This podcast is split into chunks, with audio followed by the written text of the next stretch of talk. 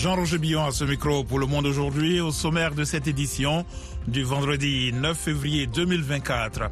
Crise au Sénégal euh, entre manifestants et forces de l'ordre aujourd'hui à Dakar. Dans l'est de la RDC, situation toujours très tendue sur le front des combats. L'ambassade américaine en Éthiopie s'inquiète d'une possible tuerie de civils en région Amara. Crise à Gaza, Washington alerte sur un désastre à Rafah et assure ne pas soutenir une opération sans une planification sérieuse concernant les civils sur place. Ici aux États-Unis, le président Joe Biden ne sera pas inculpé pour sa gestion de documents classifiés, selon les conclusions de l'enquête d'un procureur spécial.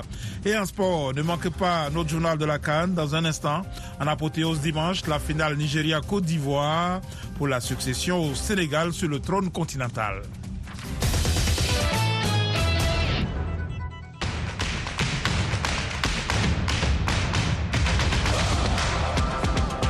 Sport football, nous ne sommes plus qu'à deux jours de la finale de la Cannes 2023. Le pays hôte, la Côte d'Ivoire, va faire face au Nigeria. L'ambiance d'avant la finale monte petit à petit à Abidjan, où nous retrouvons notre envoyé spécial Yakuba Oudraogo.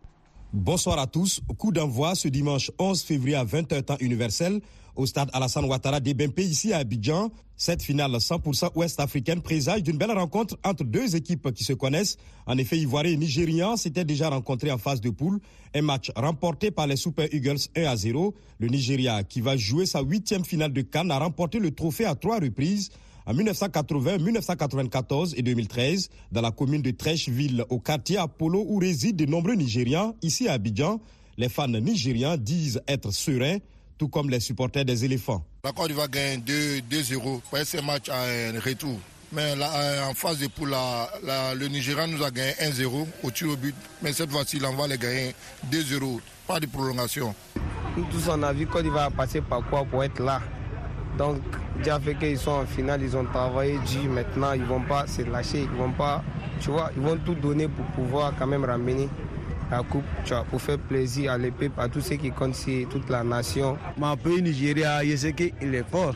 Dans le pays, quand il était dedans, Ivoirien là, Côte d'Ivoire elle-même, elle est forte. Tu sais que dans la vie, quand on dit jouer ballon, c'est amusement. C'est pas là. Donc moi, je souhaite que Nigeria va prendre la coupe par, par la grâce à Dieu. Ces deux pays-là sont comme des jumeaux. Pour nous, là, ils sont pantalons et puis chemise pour nous. Donc pour le moment, là, notre manière de les supporter, là, c'est égal. La balance, là, Nigeria, Côte d'Ivoire, pour nous, là, les deux sont pour nous. Donc qui est le meilleur gain pour le moment là? Moi, en tant que Nigérien, c'est vrai que je réside en Côte d'Ivoire. Le Nigeria, c'est ma deuxième nation. La Côte d'Ivoire, c'est mon pays d'accueil aussi. Donc euh, là, là, c'est un choc. C'est un grand choc que le meilleur gagne. La Côte d'Ivoire, qui compte deux trophées de Cannes à son actif 1992 et 2015, veut accrocher une troisième étoile à son maillot. Le défi est immense pour les éléphants qui vivent une canne particulière, eux qui avaient subi une humiliation 4-0 contre la Guinée équatoriale lors de leur dernier match de poule et étaient presque out avant de profiter d'une victoire marocaine pour se relancer. Depuis, ils sont redoutables, surtout dans cette phase à élimination directe. Désormais, les Ivoiriens ont redoublé d'efforts et font preuve d'un mental d'acier selon le consultant sportif ivoirien Didier Blé. Ce qui fait la marque de fabrique de cette équipe ivoirienne, finalement, c'est euh, ce qu'on pourrait appeler Sagnac. Euh, c'est une nouvelle mentalité de gagneur. On espère que ça va continuer, mais c'est au mental qu'on essaie justement de, hein, de sortir du piège des différentes équipes. Le consultant sportif ivoirien Didier Blé qui ajoute que l'apport des supporters des éléphants contribue aussi beaucoup à leur succès. Les supporters ont été critiqués. Ils se sont rendus compte qu'ils étaient plus des spectateurs que des supporters. Ceux de Boaké ont fait la démonstration et ceux de Bimpe hein, ont, fait l'extrême copie hein, de ce qui a été fait à Boaké. Je pense que c'est intéressant. Il y a des supporters de légende hein, comme les Anglais, comme les Russes, comme les Australiens. On doit faire comme eux. Je pense que ces chants-là, il faut les apprendre et puis euh, que le douzième homme soit un vrai douzième homme, quoi. Que ce ne soit pas des gens assis là qui attendent seulement les bonnes actions pour applaudir, des gens qui décident de rester debout et de chanter jusqu'à la fin.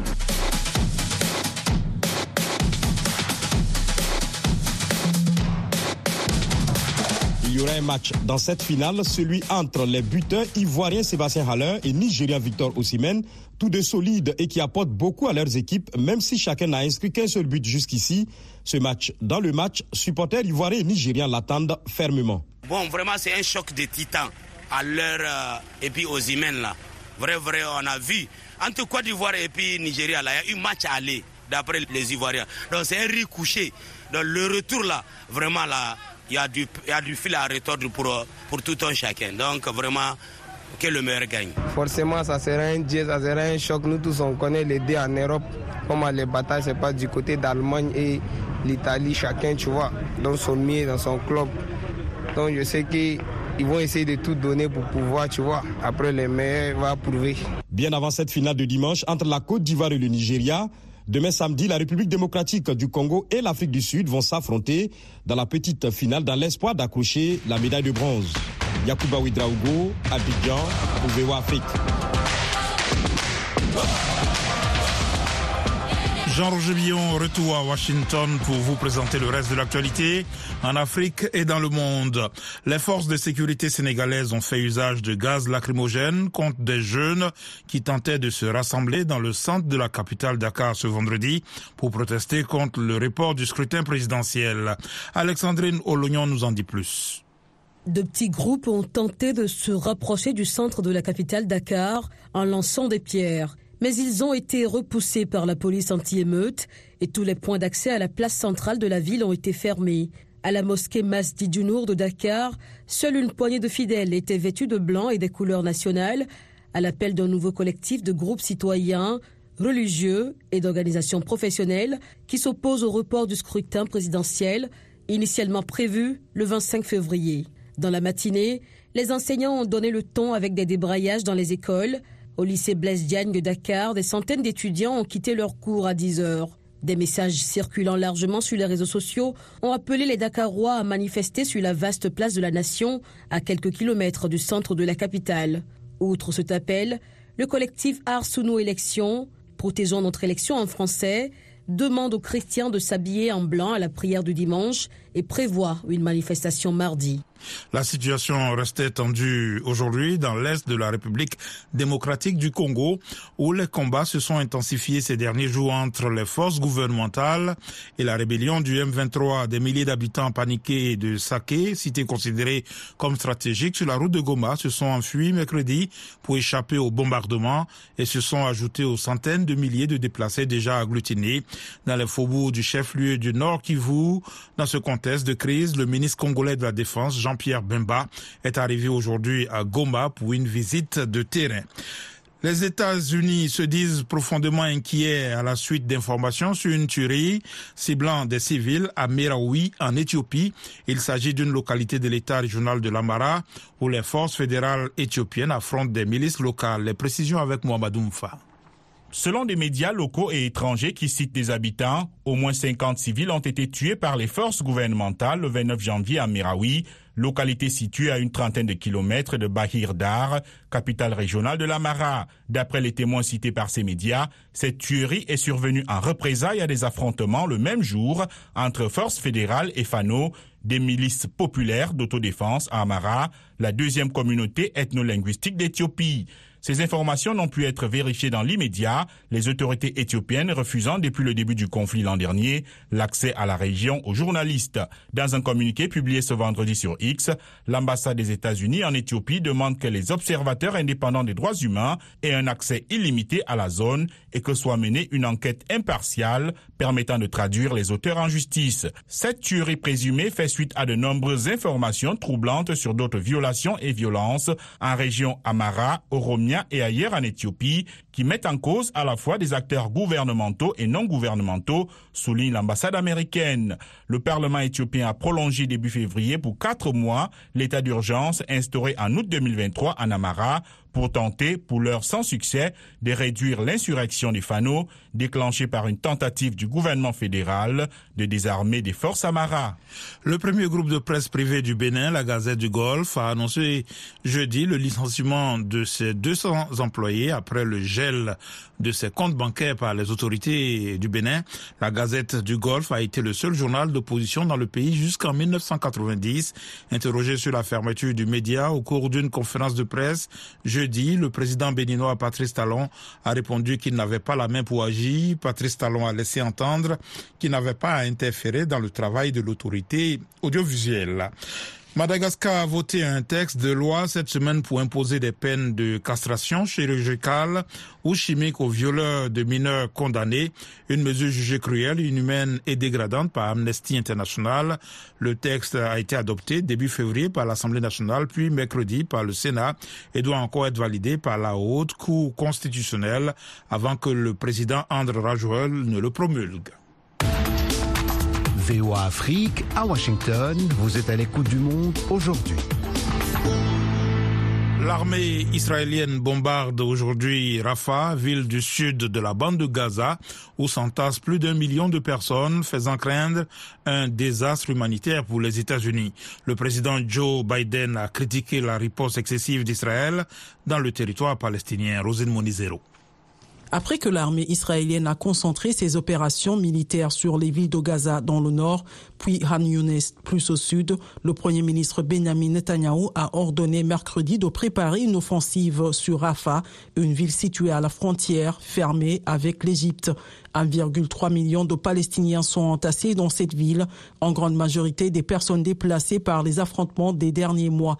Washington a averti jeudi d'un désastre à Rafah et assuré ne pas soutenir une opération sans une planification sérieuse concernant les civils sur place. Je pense, comme vous le savez, que la riposte dans la bande de Gaza a été excessive, a déclaré le président américain Joe Biden dans une rare critique à l'égard d'Israël. Le chef de la diplomatie américaine, Anthony Blinken, qui a conclu jeudi une tournée régionale visant à encourager les efforts pour obtenir une trêve, a exhorté Israël à protéger les civils dans ses opérations à Gaza, incluant Rafah. Le secrétaire général de l'ONU, Antonio Guterres, s'est aussi dit alarmé par une telle opération qui, selon lui, aggraverait de façon exponentielle la situation humanitaire dont les conséquences régionales sont déjà incalculables. Les brigades du Hezbollah, influent groupe armé irakien allié à Téhéran, ont violemment pris à partie aujourd'hui les États-Unis pour leur frappe menée en Irak après une attaque de drone ayant tué un haut commandant de la faction à Bagdad, à Bagdad, classé organisation terroriste par Washington et visé par des sanctions. Le groupe a été bombardé à plusieurs reprises par les forces américaines. Ici aux États-Unis même, Joe Biden s'est fermement défendu jeudi après un, rapport à l'effet dévastateur qu'il a exonéré dans une enquête sur la rétention de documents confidentiels, mais l'a décrit comme un homme âgé avec une mauvaise mémoire, dit Lidico. Je suis bien intentionné, je suis un homme âgé et je sais ce que je fais, bon sang. Je n'ai pas de problème de mémoire, s'est défendu Joe Biden, 81 ans, lors d'une allocution télévisée. Un procureur spécial chargé d'enquêter sur sa gestion de documents confidentiels a publié un rapport de 388 pages ne recommandant pas de poursuite contre le président Biden, mais exposant sa principale vulnérabilité, son âge, et affirmant que la mémoire du chef de l'exécutif américain a empiré. Joe Biden ne se souvenait plus quand il était vice-président, ni exactement de l'année du décès de son fils aîné Beau, a rapporté le procureur spécial Robert Hur. Comment diable hostile a dit Joe Biden, visiblement ému et sur un ton de défiance. Nommé en janvier 2023 par le ministre de la Justice Merrick Garland, le procureur spécial a conclu que le président a sciemment gardé et divulgué des documents classifiés après sa vice-présidence, mais il a considéré qu'une inculpation ne se justifie pas, estimant notamment qu'un jury accorderait le bénéfice du doute à un homme âgé, sympathique, bien intentionné, avec une mauvaise mémoire. Donald Trump a remporté les caucus organisés jeudi dans l'État du Nevada et dans les îles Vierges américaines, se rapprochant un peu plus de la nomination comme candidat du Parti républicain à l'élection présidentielle de novembre prochain. Le Chili a rendu un hommage, un dernier hommage à l'ex-président de droite, Sébastien Piñera, décédé mardi dans un accident d'hélicoptère clôturant trois jours de deuil national. Monsieur Piñera, 74 ans, l'un des hommes d'affaires les plus riches du Chili, est mort noyé quand l'hélicoptère qu'il pilotait s'est abîmé dans un lac. Trois autres personnes à bord s'en sont sorties pratiquement indemnes. Euh, vous suivez VOA Afrique dans quelques instants, la page magazine de cette session d'information.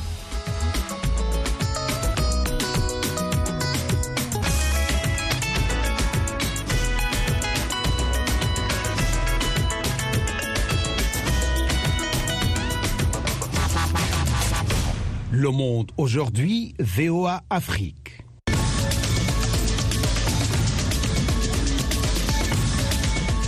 Vous êtes à l'écho du monde aujourd'hui sur VOA Afrique. Jean-Roger Billon de retour avec vous pour les dossiers du jour.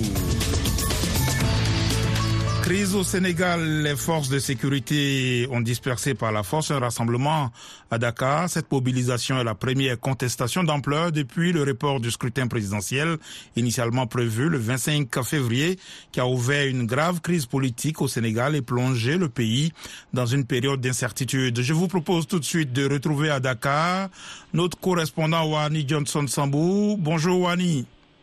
Bonjour. Alors, que s'est-il passé aujourd'hui à Dakar et quel est le pôle de la situation en ce moment? Alors la situation est très tendue à Dakar depuis le début de l'après-midi. Hein. Euh, le collectif des candidats de l'opposition euh, avait appelé à une manifestation euh, pacifique, ont-ils précisé, à la place de la nation, qui est le lieu habituel des grands rassemblements depuis plusieurs années.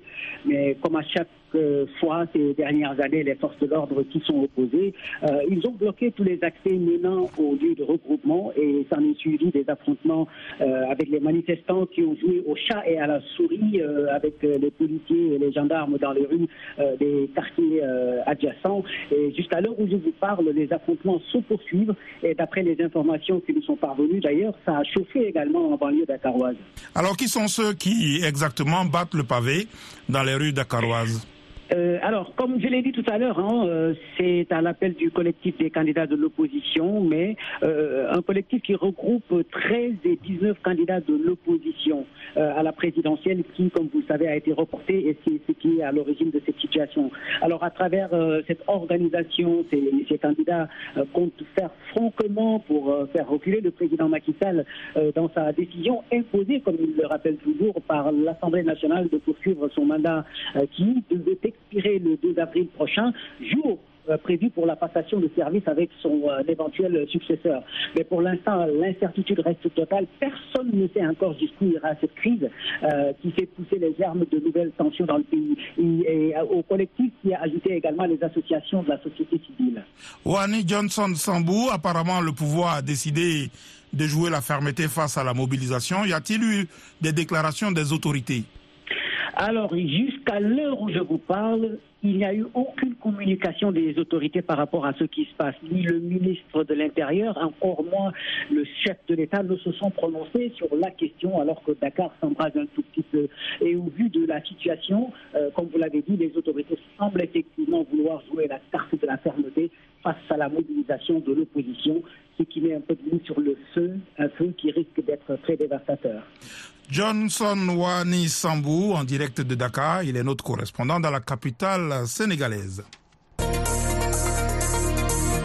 FM 102, c'est VOA Afrique à Dakar au Sénégal, 24 heures sur 24. Dans l'est de la République démocratique du Congo, outre les dégâts humains et matériels, la guerre a un impact négatif sur l'éducation. Les élèves ne peuvent plus se rendre à l'école à cause de l'insécurité. C'est le cas dans la cité de Saké, à 27 km de la ville de Goma. Davantage avec Zanem Netizaidi. À l'école primaire Macha, l'une des écoles les plus fréquentées de la cité de Saké, les portes des classes sont fermées depuis que la cité a enregistré des morts et des blessés lorsque les belligérants qui s'affrontaient dans les collines environnantes ont bombardé la zone. Selon les autorités chargées de l'éducation, il vaut mieux sauver des vies maintenant et récupérer les heures perdues plus tard. Bahati Kikala, chef de bureau à la sous-division de l'éducation il fallait qu'on suspende les activités à cause des bombes qui ont été larguées ici eh, par l'M23. Même si ce sont les examens, il faut d'abord euh, sauver les âmes, sinon on peut récupérer les heures perdues. Nous pensons que dès qu'il y aura accalmie, on va encore revenir au niveau de l'école et nous allons demander aux enseignants de multiplier les efforts pour qu'ils récupèrent la matière perdue. Bouira Bakoulou, directeur de l'école primaire Macha, souligne l'impact de l'intensification des combats sur le nombre d'élèves de son école. On avait une affaire de 1283 élèves, mais juste après la guerre, il y a eu des perditions de plus de 100 élèves. Et pourtant, c'est la gratuité. Donc, ça a été causé par la guerre il y a une partie euh, de nos élèves qui sont restés dans les cas de déplacés compte tenu aussi des coûts de vie et d'autres, les maisons étaient détruites, ils ne pouvaient plus retourner dans le milieu. Les parents s'inquiètent du sort de leurs enfants. Ils sont désespérés par la perspective d'une guerre interminable. Ils craignent les graves conséquences des loisivetés des enfants. Bahini Mongo Bienda est l'un d'entre eux. Nous avons peur que nos enfants ne puissent pas terminer l'année à cause de cette guerre qui ne semble pas devoir se terminer dans quelques jours. Les enfants errent dans les rues et nous craignons qu'ils y rencontrent de graves problèmes. Ils pourraient mourir ou être à l'origine des conflits lorsqu'ils se battent. et tout cela, ce sont les effets de la guerre. Depuis samedi matin, d'autres populations se déplacent quittant leur village pour se réfugier à Saké. Aux dernières nouvelles, le rebelle du M23 avance vers le site Kivu, cherchant à couper complètement la route entre la ville de Goma et cette province voisine. Zanem Netizaidi pour VOA Afrique, Goma. Restez branchés sur VOA Afrique à Goma sur 96.2 FM. La Coupe euh, d'Afrique des Nations 2023 qui se déroule en Côte d'Ivoire donnera son verdict ce week-end. Les supporters des différentes équipes ont vécu d'intenses moments d'émotion, y compris les personnes déplacées au Burkina Faso. L'un de nos correspondants à Ouagadougou, Gildas Da, est allé à la rencontre de ces déplacés internes, fans de football. Reportage. Amdalaï, quartier en plein cœur de Ouagadougou. Il est un peu plus de 16 heures. Dans ce local vivent des centaines de personnes déplacées internes contraintes de fuir leur village à cause du terrorisme. Parmi ces infortunés, certains ont en dépit de leur malheur les yeux fixés sur les matchs de la Cannes. Enfin, ceux qu'ils peuvent suivre pour le match du jour, Djibril Tal est derrière les aigles du Mali qui croisent la côte d'Ivoire. Pour l'instant, c'est le Mali que je supporte. Nous suivons le match afin que nous puissions nous réjouir comme les autres. Pendant le match, il y a des problèmes en lien avec l'insécurité que vous oubliez. Une fois à la maison, les problèmes reviennent parce qu'il n'y a rien à manger. Nous suivons les matchs et ça permet d'oublier tous ces problèmes, juste le temps du match. Les matchs de foot de la Cannes viennent comme pour renforcer un tant soit peu la résilience de ces personnes qui ont laissé une bonne partie de leur vie dans leur village d'origine. Djibo, Karma, Goursi. Ici, on vient des quatre coins du Burkina avec femmes et enfants. La vie n'est pas rose, mais pour certains, le foot demeure un véritable exutoire. Des dizaines de minutes plus tard, à quelques kilomètres du centre pour PDI, le match Mali-Côte d'Ivoire bat son plein. Nous sommes en deuxième mi-temps déjà. Le pays de Sundiata Keita mène au score. Devant cet écran télé mis à disposition par un boutiquier, de nombreux téléspectateurs sont présents. Au milieu d'eux, de nombreux déplacés internes, dont le jeune Amadou. Les matchs lui permettent d'oublier quelque peu qu'il est loin de son village. Depuis le début de la Cannes, je regarde les différents matchs. Cela me permet de connaître les compositions des équipes des différents pays et grâce à cette compétition, je trouve une certaine joie et la paix du cœur. Devant le même écran, Abdraman, un autre adolescent déplacé interne, reste confiant quant aux chances de l'équipe qu'il supporte. La Côte d'Ivoire qui va finalement remporter le match. Je suis les matchs de football et je suis très content parce que la Côte d'Ivoire va remporter la coupe. Et si elle la remporte, nous serons heureux. Que Dieu nous montre ce jour. Je me réjouis vraiment en suivant les matchs. Aussi, je souhaite que la paix puisse revenir au Burkina Faso. La paix au pays, ce leitmotiv des déplacés internes demeure malgré les joies que procure le sport roi. Au-delà de leurs difficultés quotidiennes, les matchs de la Cannes apportent le peu de réjouissance possible pour ces personnes contraintes de partir de chez elles. Du moins, pour les fans de football. Depuis le début de la Cannes, elles sont nombreuses à fréquenter des espaces comme celui-ci pour suivre les différents affrontements entre équipes avec de gros moments de joie que constate Seydou Drabo, riverain. Les déplacés internes viennent suivre les matchs de la Cannes ici et je les vois tout heureux. Lorsqu'ils viennent ici se mêler aux autres, ça leur permet aussi d'oublier leurs problèmes.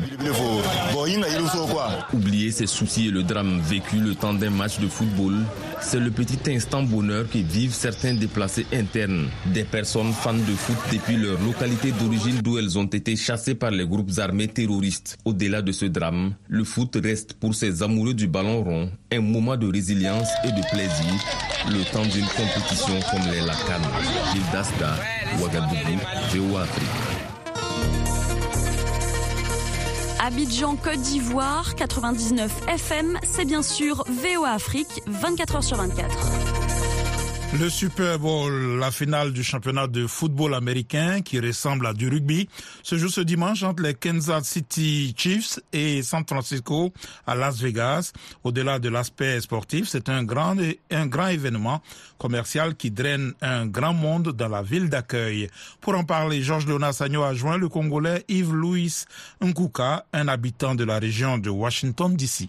Ben, C'est un grand événement, évidemment. Je pense euh, l'événement sportif le plus euh, le plus populaire aux États-Unis. Pratiquement tout le monde, euh, tout le monde en, possibilité de le suivre, le suit cet événement. Donc les 49ers, les 49 si tu veux en français, c'est l'équipe de San Francisco qui va rencontrer les, les chefs, les Chiefs de Kansas City. C'est très intéressant. Je pense que ce sera un très bon, un très bon match. Et comme je disais, c'est un événement sportif euh, très familial. Généralement, le match commence généralement à 20h, heure de l'Est. Euh, mais la, fête, pratiquement, euh, c'est toute la journée. Hein. C'est un événement aussi familial, un peu comme Thanksgiving. Donc, les gens sont autour de la télé, en famille. on, suit pratiquement toute la journée des commentaires, des on m'a dit d'ailleurs que vous êtes, on m'a dit d'ailleurs que vous êtes un grand fan euh, du Super Bowl. Alors, comment vous préparez cette fête euh, en tant qu'Africain de la diaspora? Et qu'est-ce que cela représente pour vous personnellement et pour les autres Africains? Oui, en tant qu'Africain, en tant qu'Africain de la diaspora, évidemment, comme on dit, nous sommes dans un pays, nous avons immigré dans ce pays et nous avons nous avons une culture, une culture et des, aussi des événements euh, d'origine. Euh, nous, on a grandi dans le football européen, euh, le football anglais. bon, nous sommes dans un pays où le, le, football américain, le basket sont très populaires, on suit et, et voilà. Donc, au début, c'était pas facile, il faut comprendre les règles. Mm-hmm. Donc, nous avons, j'ai, c'est surtout quand on ne comprend pas les règles, on est un peu perdu. Mais quand on comprend les règles, je dois avouer, peut-être mes chers Africains, s'ils m'entendent, ils vont crier sur moi. Je dois avouer que j'ai, je préfère le football américain que le football anglais ou le football. Euh, je Et pourquoi un peu Ben, je le trouve un peu plus, euh, plus juste dans les règles. Euh, les tactiques, il y a beaucoup de tactiques, euh, alors que le football, euh, le football européen, c'est courir avec le ballon, donner des, des passes, machin. Généralement, les sports américains, mhm. il n'y a pas de match nul. S'il y a un nul, on continue jusqu'à ce qu'on ait un gagnant. Tout à fait. Alors, oui, ça. oui. Et alors, au-delà de, de l'aspect sportif, festif, les tickets coûtent très cher. Oui, les tickets coûtent très cher? Mais je pense, je, je, le dis avec réserve, mais je pense qu'autant euh, le football européen, les, grands matchs, les grands, les événements, les tickets coûtent, toujours très très cher.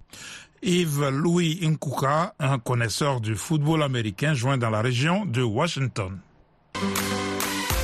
Salut les amis, ici Roger Montou de VOA Afrique. Téléchargez et partagez l'application RM Show VOA. Vous allez pouvoir nous suivre en direct sans problème. Vous serez aussi en mesure de suivre des émissions manquées et nous appeler, participer en live en direct sur notre application RM Show VOA. Vous pouvez trouver l'application dans votre Google Play. Cherchez tout simplement RM Show VOA. Merci infiniment de rester connecté avec RM Show sur l'application Google Play RM Show VOA. Téléchargez et partagez l'application pour rester scotché à nous suivre chaque jour entre 20h à 21h temps universel. Rappelez-vous que RM Show, c'est chaque jour à 20h temps universel sur VO Afrique et je vous dis comme d'hab, job bless, peace Africa.